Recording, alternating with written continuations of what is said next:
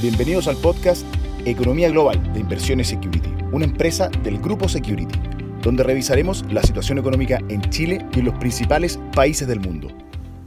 Hola a todos, bienvenidos. Soy Lucas Villaseca, gerente de activos internacionales en Inversiones Security y en nuestro podcast de Economía Global de esta semana revisaremos las perspectivas para la deuda corporativa latinoamericana bajo un contexto de mayor inflación global y una situación local incierta debido a factores económicos como políticos. El año 2020 y 2021, los mercados desarrollados y emergentes se beneficiaron de fuertes impulsos monetarios, mayor liquidez y un escenario de recuperación global, donde destacó inicialmente China y luego Estados Unidos. El año 2022 probablemente va a ser un año desafiante para el mundo como para economías emergentes.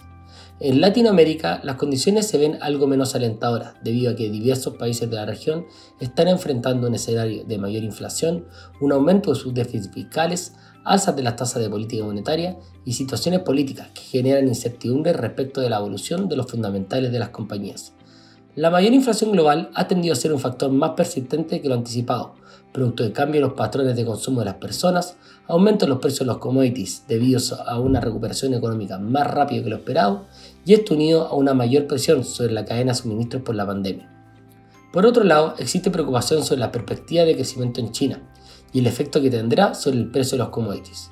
Las cifras de actividad del tercer Q fueron más débiles, afectado por el desbalance energético, cierres relacionados con la pandemia y preocupación por el sector inmobiliario.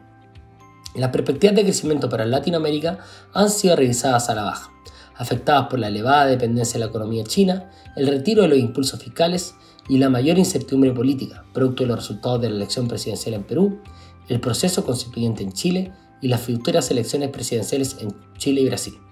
En este contexto, creemos que la deuda corporativa latinoamericana es una buena forma de exponerse a la región, dado su perfil más defensivo, su menor exposición a la depreciación del tipo de cambio y los sólidos fundamentales de las compañías. Si observamos la renta fija global, los spreads para la deuda desarrollada se encuentran en los mínimos de los últimos 10 años, donde un 20% del stock de la deuda aún permanece con tasas negativas. Esto ha gatillado una búsqueda de mayores rendimientos, o yield search, lo que ha generado un aumento de la demanda por instrumentos de deuda corporativa. Por otro lado, se espera que condiciones financieras globales continúen siendo expansivas y que el retiro de los estímulos de parte de los bancos centrales desarrollados se materialice de forma ordenada y gradual. En el caso de los spreads de deuda latinoamericana, aunque no se ven tan atractivos respecto a su historia, sí se ven bien posicionados versus otras clases de activos comparables.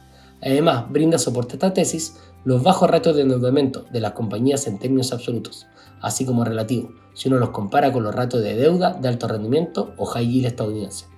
Con respecto a los fondos que administramos, estos han tenido un buen desempeño durante la etapa de recuperación económica y queremos que se encuentren bien posicionados y con adecuada diversificación para enfrentar este nuevo escenario.